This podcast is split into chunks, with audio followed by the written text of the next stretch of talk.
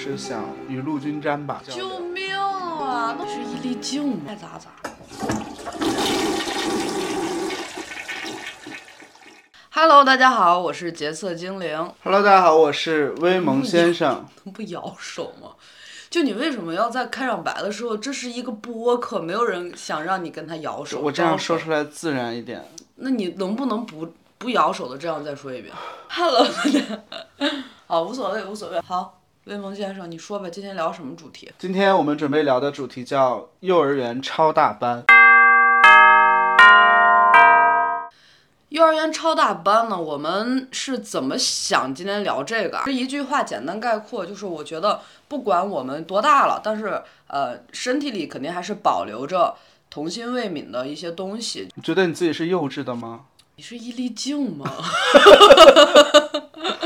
就是我觉得一部分幼稚吧，嗯，所以你觉得我跟你一样幼稚？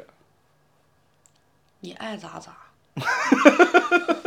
我个人觉得我还蛮成熟的啊，我觉得我不是幼稚挂的。哦我今年二十九岁了，嗯，你今年三十二岁了，对，但是我觉得我们两个都属于，嗯，还是经常性的会有童心未泯的时刻，然后把这个时刻也会呃不做保留的，很正常的去表达出来，而且也不觉得哎别人会觉得我像个小孩不成熟或者怎么怎么样，也没这种负担嘛。对你有这种负担吗？其实说实话，我有时候会有的，特别是我在最近面试的过程中，的确是遇到了一些年龄焦虑的问题。因为我之前是完全不在乎这个事情的，但当我呃最近这段时间去面试、去找工作，通过大家的这种反馈吧，我觉得是有一点点被这个年龄焦虑影响到的。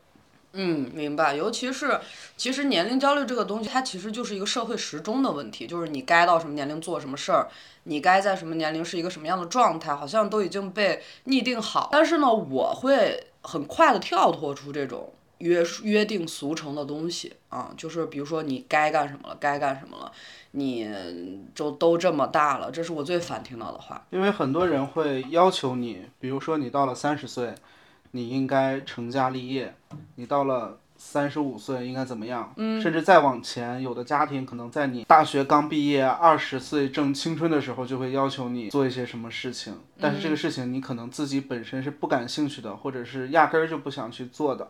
我觉得像我们这类人可能会比较勇于的去打破这种规则吧。但是有很多人，他是在这种家庭的压力下和他自己的一些兴趣爱好的这种中间，他是很难去做平衡的。因为就像你刚刚说了一个词儿啊，你就说勇于打破这些东西。其实我觉得我们一点儿都不是所谓的叛逆，所谓的破格。其实我觉得我们的想法才是正常的。我觉得这种东西就谁说它是正常，这只是很多选择方式里边的之一吧，它只是一个分子。但是现在把全部当分母了，就是你所有的一切都得基于这个事儿你才能成立。就我觉得这才是一个很怪的东西吧，啊、我我我是这么认为的。对，因为其实就是它是一个你在别人中被判断的一个标准。就像你刚才说的，其实你是不在乎其他人对你的看法的，但是其实我觉得大部分人还是没有办法避免旁人的一些冷眼的，就是他大部分还是比较在乎的。那大部分是在乎，这是一个现象。那我想问你的态度是什么？你对这事儿你的底观点是啥？你觉得你是在乎的，或者你觉得应不应该在乎这事儿？我个人肯定觉得我是不在乎的，对，且我也觉得是不应该在乎这件事情的，明白。因为其实，呃，我的家庭关系比较简单，嗯，就是家里面的人对我的态度一直也是放养式的模式。从我上学开始，他们基本上不会过多的去问我的成绩，他们觉得你考成什么样子，你学成什么样子都是你自己的事儿。然后他们每天为了就是我们那个小家每天忙于奔波就已经很疲惫了，他们也没有精力去像一些电视剧里面的那种父母一样去管我的这些事情，所以他们觉得我自己要为我自己的这个决定去负责吧。我觉得就是我很幸运可以遇到这样的家庭。就其实我我我这个东西肯定跟您最在乎的那一票人的想法肯定就是家人嘛。那那家里边人如果对你是 OK，你想怎么样就怎么样，比较开放开明的，那我觉得其实可能这种焦虑会少一点嘛。焦虑都是人给人的。对，因为我觉得我现在这种心态就是在他们的影响下的。明白。就是如果当初他们对我是很严格，我觉得我现在不一定是这种心态，我可能也已经孩子都能打酱油了。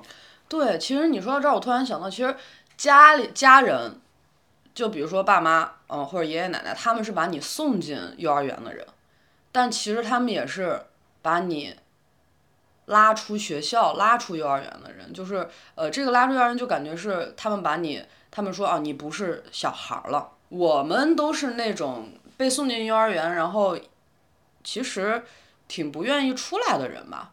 就是感觉我说的是一种心态啊，就是不太想，不是逃避，就只是不太想从呃一种很简单的生存环境，然后去到一个相对复杂一点，或者说是利益呃纠葛比较多的，然后或者说是现实压力比较大的环境里边，都还是期待能在一个比较呃蓝天白云下边，然后每天呃是就是那个忧虑少一点的那个状态，所以嗯。我们可能都选择了留在幼儿园，嗯，所以可能在我们年龄很大的时候，这个幼儿园就变成了幼儿园超大班。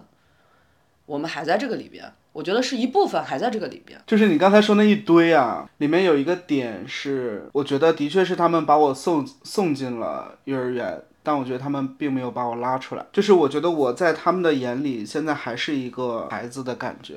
嗯就我举个例子啊，就是比如说每年过年的时候会发压岁钱，当时是比如说我上大学之后，他们就说上大学了就没有压岁钱了，但每年我休假回家的时候，过年还是会给我压岁钱。嗯，一直到我毕业，等我毕业了之后呢，他们又说毕业了都工作了，不给你压岁钱了。但是只要我一回家过年，他们还是会给我压岁钱，就包括一直到现在过年就可以收到这个压岁钱。我懂你意思，可能大概就是，嗯，他们还是把你当小孩儿，把你送进了幼儿园，就没没想让你出来了，在他心里的幼儿园，他一直你就在那个地方待着，所以他可能也在，呃，保护着你的那一部分的小童心。小纯真啊，那种东西吧，嗯，那我觉得确实这是一个很良性的家庭关系吧，他没有给你很大的压力，对。嗯，所以我觉得我很幸运。那你觉得，你说你在这个幼儿园超大班里面，嗯，那你有什么具体的表现吗？就你做的哪些事情，或者是你生活中哪些习惯，或者是你爱说哪些话，让你觉得你是在这个超大班里的？嗯，明白。就是我觉得。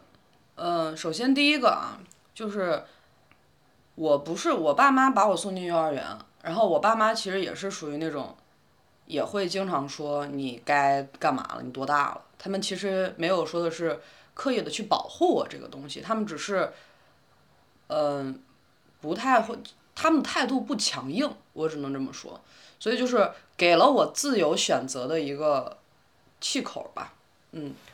然后呢，所以我其实也是愿意留在超大班的幼儿园超大班的。然后我在这个呃选择里边，其实我更多的体现在，我觉得我周围的，首先从一个周围朋友的反馈来说吧，就是大家会觉得跟我在一起，我的呃状态或者我说话的方式，我整个人的表现出来的气质都很像一个同学，就没有那种。首先没有那种特别就是无语的发言，也不会有那种很爹味儿的发言，就是也不幼也不是很幼稚，然后但也不是那么的故作深沉啊，所以呢，嗯，可能是一个比较松弛的状态吧，让我这是我的一个体表象吧，然后还有一个其实是我还是会比较喜欢看一些很简单逻辑的东西，就比如说的是看电影儿。然后我我也会喜欢看一些啊比较真善美的，就像我们小时候的睡前故事一样，就会他会说什么寓言啊，就是一个很真善美的小小故事、小篇章。然后我我到现在为止都还是很喜欢那些东西。就是我觉得我在幼儿园超大班的一个表现，就是我非常喜欢一些可爱的东西。对。我喜欢跟一些比较简单纯粹的人或者是东西接触。就你就直说吧，就是 Mickey Mouse。尼克船长，那是尼克船长。尼克不是船长，尼克是狐狸。哦，尼克狐狸，Fox。就是你就喜欢。就比如说，我喜欢去迪士尼，喜欢买一些迪士尼的玩偶也好，或者是一些潮流的手办也好，都是比较偏可爱类型的。是这样的，自己表达这个东西还会比较嗯委婉吧。作为一个旁观者，他对迪士尼的热爱简直是疯了，很疯很疯。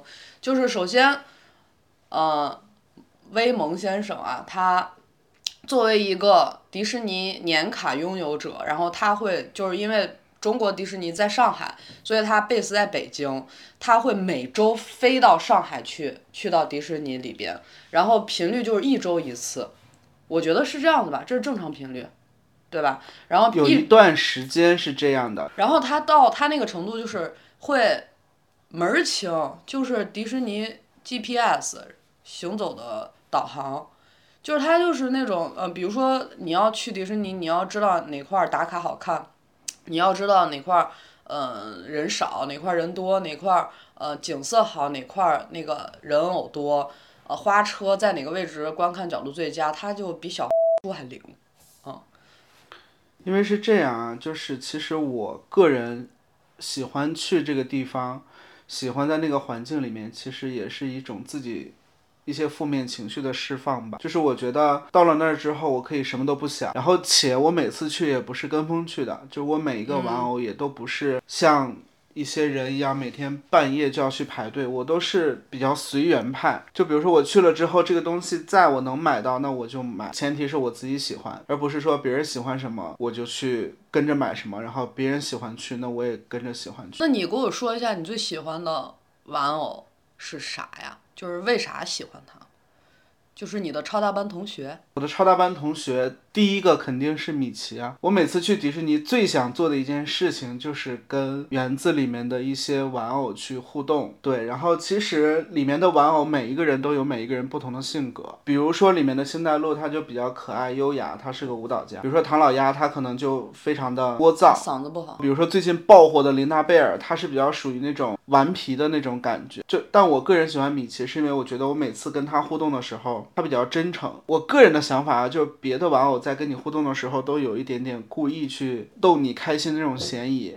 但是我每次去跟米奇互动的时候，他正常，有时候甚至正常到有点冷漠。就是你就意思是其他的网友都在表演，然后只有米奇。我觉得他比较真诚，对。嗯，行吧。不会被骂吧？不会不会，别怕。贝尔的粉丝不会过来骂我吧？别怕，你咋这么谨小慎微的？应该没有人去迪士尼是不开心的吧？有啊。你见过吗？非常多。那他，我举几个例子啊。第一是情侣。嗯。情侣大概有一半的男生是不开心的，就是你在园子里面去逛的时候，你可以清晰的看到他们的面部的表情是没有享受当下这个快乐的氛围的。嗯。第二是有一些小孩，就是有一些小朋友，可能也是因为他们年纪小、体力的原因，因为你去了之后就要在里面至少待一天嘛，很多小孩是被喜欢。迪士尼的大人强迫着带着去的，嗯，就是他们在里面，我觉得根本不快乐，就是这又是一种年龄限制，就是三十岁你就得好好的打工，然后你六岁你就得去迪士尼开心。他自己心里面的认知可能是觉得说小朋友来了之后可能是开心的，我都觉得开心，为什么你这么小？本身就这么天真烂漫的这种年纪，为什么不不会喜欢这些东西呢？但那些小朋友在里面又哭又喊又闹，我觉得他们是没有享受那个环境的。明白，就所以就是可能追求快乐也是需要体力的。非常需要。好，其实你刚刚说你在迪士尼是类似于迪士尼是你的幼儿园超大班，那其实对我而言，我觉得我的幼儿园超大班其实我的同学就是我周围这边这群人。就是也是一种吸引力法则吧，就是我觉得我周围这些人就是都是你的米奇，你的高飞，然后你的布拉布拉，你的那些玩偶，就是因为他们会都相对来说我们在一起聊的东西，然后每个人呈现的状态都是比较，一个是简单纯粹，一个就是还真的是有同同心的那种感觉，就是我们会，比如说真的就是前段时间我跟我一个朋友走到路上看到那个花嘛，最近不是北京的。路边有贼多那种月季，然后他就说：“哎，我们我们晚上十二点，然后去摘路边的野花吧。”就是很认真，就是经常会有这种想法，然后经常会比如说是嗯跳绳儿。我记得之前我们一堆朋友还搞了一个那个体育课，就有一天下午我们去一个朋友家，然后他就拿了皮筋儿，就小时候跳的那个皮筋儿，然后大绳、羽毛球，然后我们那天就上体育课啦，然后一堆人噔噔噔，那一堆人里边有有三十多的，有结了婚的，然后还有无业游民，什么人都有，还有搞金融的，然后就一起去到那个小区的那个空旷那个平地上面，然后跳皮筋儿玩玩玩玩玩，就贼开心，就会给自己去创造这个呃幼儿园体验吧。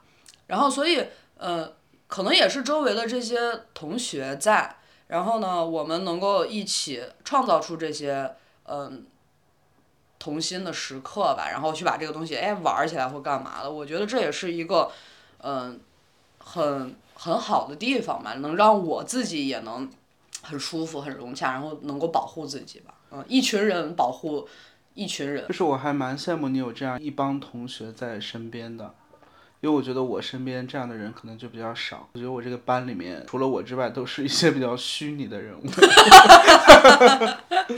为什么？其实我觉得周为什么我周围会有这票人啊？不是大家呃这群人就是，哎刚好是这么多人就聚到一块儿了。其实我是觉得，其实每个人心里边他都会有一部分是这样子的，只是，哎可能你遇到了一个人，然后把你这个东西给焕发出来了，就是你这个东西可以投射到他的身上，然后有反应，然后你就会展现出来，你就会认识到，哎我也我也有这一面。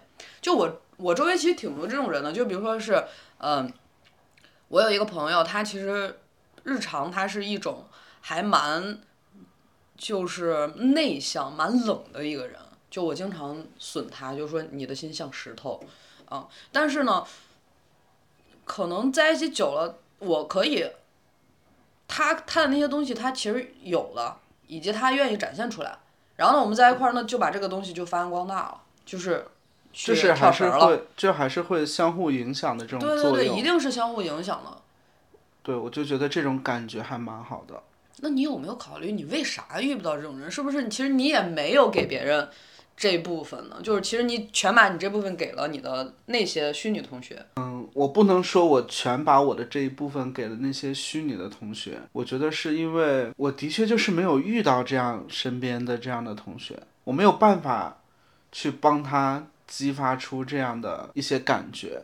嗯，然后我曾经也尝试去激发一些身身边的人，但是得到的反馈都是否定的。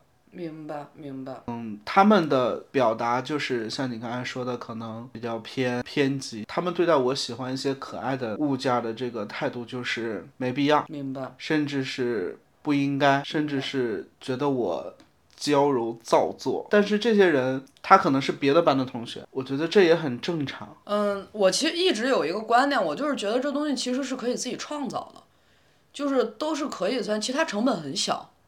你想，你就踢个毽砸个沙包，那成本能有多低啊？只是大家感觉，嗯嗯嗯嗯，没空啊，没没有这个机会，没有什么什么，自己自己搞啊，就很简单。就比如说我最近，我经常性拿一个那个，嗯，野餐垫就跑朝阳公园躺躺着去了，美得很。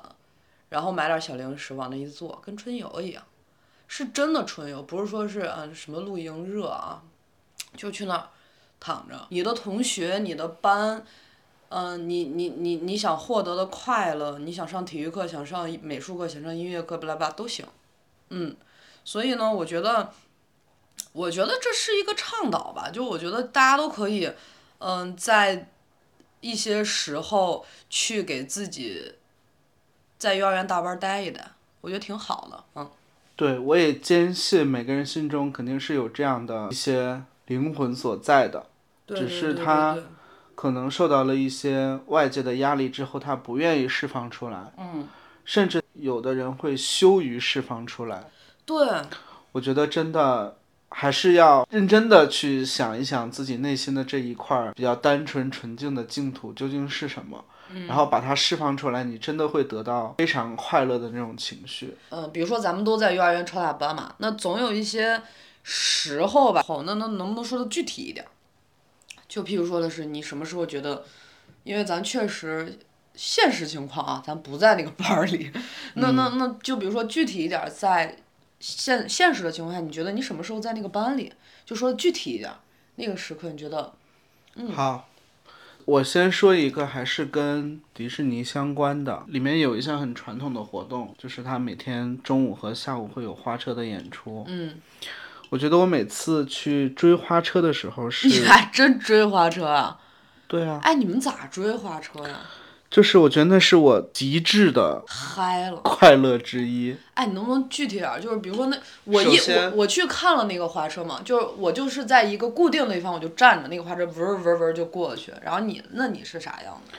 是这样，就是首先追花车要有一些准备的工作。嗯，你需要准备好你喜欢的人物的玩偶，且你需要给那些玩偶进行一些装饰，所以他你有那些装饰，他才会理你是吗？大概率吧。哦。就是你必须给他，比如说穿上跟别的玩偶不同的衣服，或者是你的玩偶巨大，嗯，或者是你的玩偶就是很，你甚至给你的玩偶化了个妆，然后当这个花车行进的过程中，当这个玩偶从你面前经过的时候，你每次举起这个玩偶跟他打招呼的时候，他给你回应的那个瞬间，就是我最快乐的瞬间。你这不就是因为追星啊？他的回应不是简单的跟你 say hi，他可能会给你比心，他看到你身上有生日的徽章，他还给你画个蛋糕，帮你媚粉吹蜡烛。啊，他就是媚粉啊。就是那个但在我的视角里面，他就是一个很真诚的一个互动。我我觉得说的直白幼稚一点，就是你在一万个人里面得到了大家他的关注。那就是追星，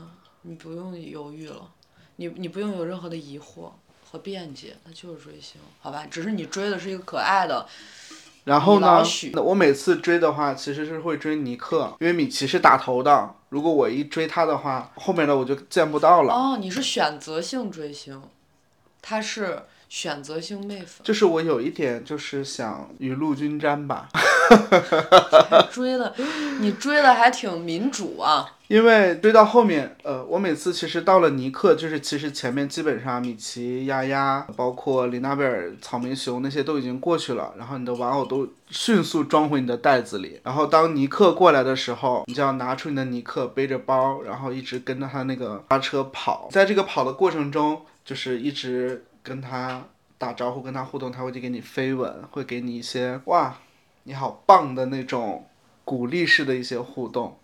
然后这个路程呢，要看你起始点的位置，因为迪士尼很大。然后我们其实基本上都是从出口不远的地方，因为出口的那块儿一打开门，他们就出现门那块人巨多。然后我们其实会选择人稍微少一点的地方，从那儿开始之后，就开始一直跑，要跑到把他送进另外一边儿，它整个车进去的那个。所以你是真的跑是吗？对啊，你需要跑你。就是岳云鹏啊，燕子，燕子没有你我可怎么办？你就是岳云鹏啊，追车追车戏，就是这个过程，我觉得你贼嗨是不？就是贼嗨，就是着跑着，然后对对对对，但是这个过程我不是一个人啊，就是群每一个，就是每一个玩偶都会有一些这种追车粉吧。哎，其实我觉得你的同学不应该是那个尼克跟米奇，你的同学是那些跟你在一起迪士尼完全沉浸的那种，呃，追车的嗯同伴们。而且还有一种情绪是我们有时候遇到比较相同类型的，就像我这种可能整个追的过程中比较嗨的，就一直蹦起来，然后招手，然后天呐，你把你所有的力气都用在了然后当你遇到这样。就是有一种情绪是，当你遇到同样也是爱这种举起来蹦的时候，你还会跟他比较。哎，别卷了，别卷了。但是别把成人世界那些脏东西带到迪士尼好吗？你说话好重。本来就是。但是有一些小姐姐呢，她就是默默的跟着走，然后她跟尼克之间的一些交流是眼神的一些交流。救命啊！那玩偶的眼神有眼神交流，你们也真是会有的加戏。有的，虽然她戴着那个很大的头套，但是她的情绪，她的一些眼神的表达，你是能感受到，你是能看出来的。好了，我知道，我知道。嗯，尊重祝福。不说了，我已经，我已经被你酸臭到了。就是我的一些童心未泯的时刻，其实我能想到的，其实还是很像小孩儿的那个状态。然后具体的，比如说的是，走到路上，看一个瓶子我就会踢，就像踢足球一样。然后可惜就是很少有人给我传球，这点我一直，下次你能不能，比如说我踢什么瓶子的时候，你不给我传个球啊？可以。为啥会具体的说一个这个啊？就是我小的时候有一次跟我发小，然后我们从学校回那个家的那一路，我们当时就说我们一定要做一个挑战，我们要把这个水平从学校踢回家。就你知道踢回家大概有个一公里吧，我们就你踢一脚我踢一脚，把它踢回家了。我小时候也真实的做过这件事情。对，所以这是一个大家可能会有一些情感，嗯、共情的共鸣的一部分举动吧。所以就是，比如说我现在在做做到这些的时候，就是我就会觉得，嗯，那是我一个同学面的时刻。类似的，比如说还有什么踢呃学人说话，你们小时候也会学人说话吧？就是比如说你说会会会学一些会，学一些比较。但这个行为不太好，但这个行为大家不要效仿。我说的就是这个学，就是你说啥我说啥，就是你小时候没玩过那个游戏吗？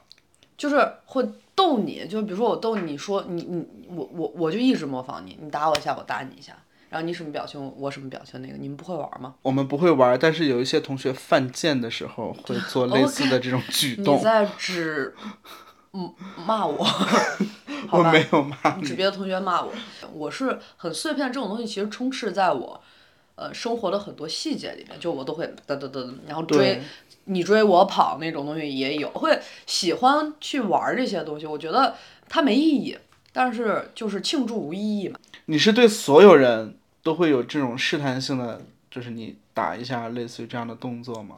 我又不是个神经病，我对你有遇到过那种你觉得对方会回应你，但他没有回应你，甚至说他不愿意身体接触的这种事情发生哎，刚好相反，就是比如说，我会遇到一些人，他会跟我说我不喜欢身体接触，然后慢慢，我我觉得我我是我会比较容易，呃，了解对方和我在这段我们两个的友谊关系里边，对方能够接受我的一个程度，所以我会在这个前提之下，所以我说成年人的这种纯真的这种童心未泯的时刻，他其实还是更可控的，就是我会知道。我这么做不会冒犯你，我这么做可能会有好的回应，或者说你可能不回应我，但是你也不会讨厌我，我就会这么去做。然后这么去做，其实他即使不回复我，他可能会出于一些嗯、呃、不拉不拉不拉的一些觉得哎不好玩，或者说是呃不想玩的这种前提，但但是他也会开心，就是我会有这些的前期预设，然后我才会去做这些事儿。然后大部分的时候。不是大部分，就是我现在脑子里没有，就是真的冒犯，我也会分人嘛，就不会跟一些刚见识的人，我跟人你你你追我跑，我有毛病吧？然后跟人家在那儿学人家说话，我是傻子吗？就是还是会是有一定亲密关亲密度的，然后我有预判的能力，然后我知道我的这个举动会给他带来快乐，我才会这么去做，我也能快乐嘛，就是这样子。好无私奉献啊！也没必要吧，就是大家都开心，我是把是自己说的像一个天使一样。呀。那说了这么多开心的、童心未泯的事情，你有没有一些从幼儿园大班出走的时刻？嗯就是那种逃课嘛，就是其实我觉得逃课才是常态吧。就我觉得逃课 好像不很不是很恰当，我突然觉得。出走吧。对，我觉得出走比较恰当，是因为逃课它可能像我小时候逃课，我真实的逃课是出去玩的更嗨了。明白明白。对，我觉得是是被迫的从这个幼儿园大班出走的这些时刻，可能更恰当。如果说换成我们现在的视角，这个出走的时刻，它更像是大部分时候，就是说的对。因为其实今天我们聊这么多幼儿园大超大班，其实是想让我们去把这个东西泛滥一下，去把好的东西，去把开心的东西泛滥一下。但实际上，这可能只是我们日常生活中的一些片段或时刻或瞬间嘛。精彩瞬间。对，然后呢，出走是常态。我有一个特别不愿意经历的出走的时刻，就是吵架。啊，冲突。当我遇到这种吵架时刻，我真的很难把我自己脑子里面想的东西完整的表达出来，我可能会胡言乱语，然后当时就是被情绪冲了冲了大脑，然后会甚至说出一些让自己后悔的话。嗯。对，比如说，嗯、我有一次跟我姥姥吵架，但不是那种吵架，就是因为那时候基本上都会带着工作回家嘛，啊。其实每天就是看似是瘫在那儿，其实是很忙的。然后在这个过程中，因为家人是理理解不了你这种忙碌的，他觉得什么活还能就这五分钟让你拿个东西你就干不了了吗？然后我当时各种情绪堆积到一起之后，可能就会有一点点这种小情绪的爆发。然后我有一次就是爆发了，我就跟我姥姥说，我再也不回来了。我当时说完那一瞬间，我就后悔了。嗯。就是我都能想象到这句话对我姥姥的那个冲击力有多强。我也是很快的意识到这个问题，我马上就去。哄他，对，跟他撒娇，就是躺到他的怀里，把他压的就 喘不过来气的那种感觉，哄了好半天才哄好。那我能理解，其实你的出走时刻就特别像是，其实是被一些现实的压力或者什么带来的一些情绪，然后这些情绪又伤害了自己很亲密的人的那种场景、那种时刻阶段吧。那你走一走吧。其实你刚说到那个事儿啊，其实我是觉得。有一些成年人世界的冲突，不管是因为一些工作压力带来的你跟亲情的冲突，还是一些你会刻意去避免冲突的这个动机，我其实从很多人的嘴巴里都听到过这句话。啊，我是一个一点儿都不怕冲突的人。我说实话，就其实对我而言，冲突其实才能解决问题，冲突才能制造亲密。反正这是我的观点啊，我就。我是就是爱吵架，你就是哎，那歌怎么唱来着？没有这个歌，少在这原创。好，那我现在说一下我的那些童心出走的一些时刻吧。我说一个很具体的场景，就是 KTV，就是晚上的 KTV，就是我其实觉得大半夜跑到 KTV 里边通宵唱歌，这经历大家都有吧？我觉得那个对我来说，那个场景是失真的，就是我们会在那个氛围里边，不管是用歌啊，回忆杀啦，或者说嗨呀，或者说是，呃，大家一群人喝酒干嘛的，我觉得那是不真实的。我们就像逃到了一个小黑屋里边，然后那那屋里边有大屏幕，有什么有立麦什么什么，但是它就是一个小黑屋，我们在里边去发泄，然后呢，发泄完了之后，其实有一个。情绪我觉得特别的真实，就是比如说我们唱完歌其实蛮累的，那个体力消耗就很大，然后出来了之后会有一种空虚的感觉。的确，嗯，就是因为至少我每次想去 KTV 的时刻都是有一定的情绪积压之后想去，对，就是我平时快快乐乐的时候我是不会想到想去 KTV 这样的地方的，对。然后我觉得，因为 KTV 这个场景吧，就是很特别，因为可能，呃，的确小的时候，就比如说初中的时候，嗯，甚至是高中的时候，我们去 KTV 是为了单纯的快乐的，嗯，就是为了唱个歌，对，就为了唱歌，因为那时候我们追一些韩团，那音效好，他们出了新歌，对我们马上就去 KTV，就是现学现唱，然后现跳。我觉得那个过程下来之后也是，呃，快乐的。的确，现在的就是从步入职场之后吧，这个 KTV 的场景就莫名其妙的变成了一个很复杂、很丧的一个很复杂的一个场景。它里面啥人都有。因为要不就是像刚才说的积压了一定情绪会去，嗯，要不就是同事离职了你会去，嗯，social 场。对，要不就是。团建，嗯，大部分都会选择在这样的场场景下大家嗨一下，但那个嗨过之后，就是 护完的护完的护都是谁？对对是，所以这个时候是我觉得很剥离掉我自己很真实的那个，可能那不是我很喜欢的一个场合，那是我的一个发泄途径，但是它不是一个我真正觉得很。快乐或者很童真的那个感受吧，嗯，我是这么觉得的。我告诉你，我的唱歌欲望已经非常骤减，大概率就这个时候。所以慢慢的，KTV 对我的感觉就是，其实我之前是有 KTV 情节的人，慢慢的我会就没了，就是真的没了。然后，所以现在这个东西已经变成了我的一种出走的时刻了，嗯，大概就是这样子。嗯，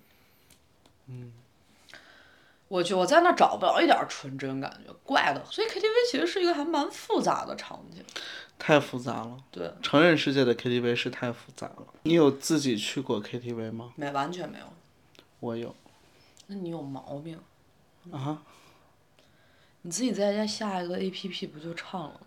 就是。啥时候的事儿？很早之前了，但是我也是为了想发泄一些情绪去的。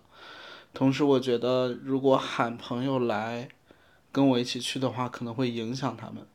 嗯。所以我就自己去吼了俩小时。我吼不动，我一个人吼不动，我还是需要陪伴的。KTV 我真是需要陪伴的，因为它是一个还是需要有一些氛围像的东西。好吧，既然我们今天的主题是幼儿园超大班啊，那。其实，比如说，咱刚聊了那么多，其实就是一个是表达，大家其实都是有这个情节在的，这个部分在了，只是偶尔被唤醒，或者说是有些人他就把那个封闭了。但是呢，我觉得这个东西还是一个蛮珍贵，或者说是还蛮一个奇妙的成人仪式吧。所以呢。其实我们说了那么多，其实也是一部分在唤醒大家的同时，也有一部分想让大家把这个东西表现出来，其实挺好的。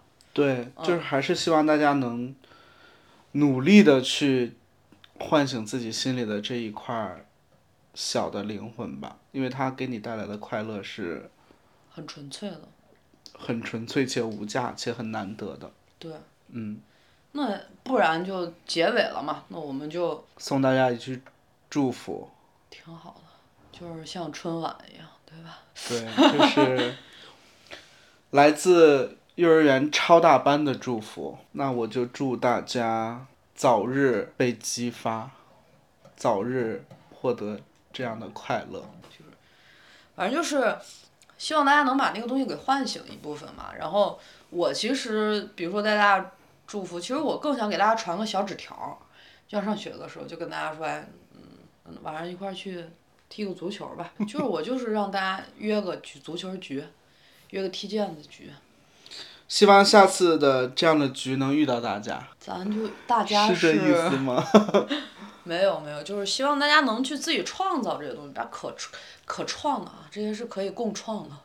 嗯，希望下次在路上的时候，我们踢一个水平的时候，你能给我传。你能给我传回来。对对对。别让我那么孤独了，好吧？挺好的。行，那就这吧，八八六，下课了。我是威蒙先生，我是决策精灵，我们下期见喽！下期见，拜拜。下课。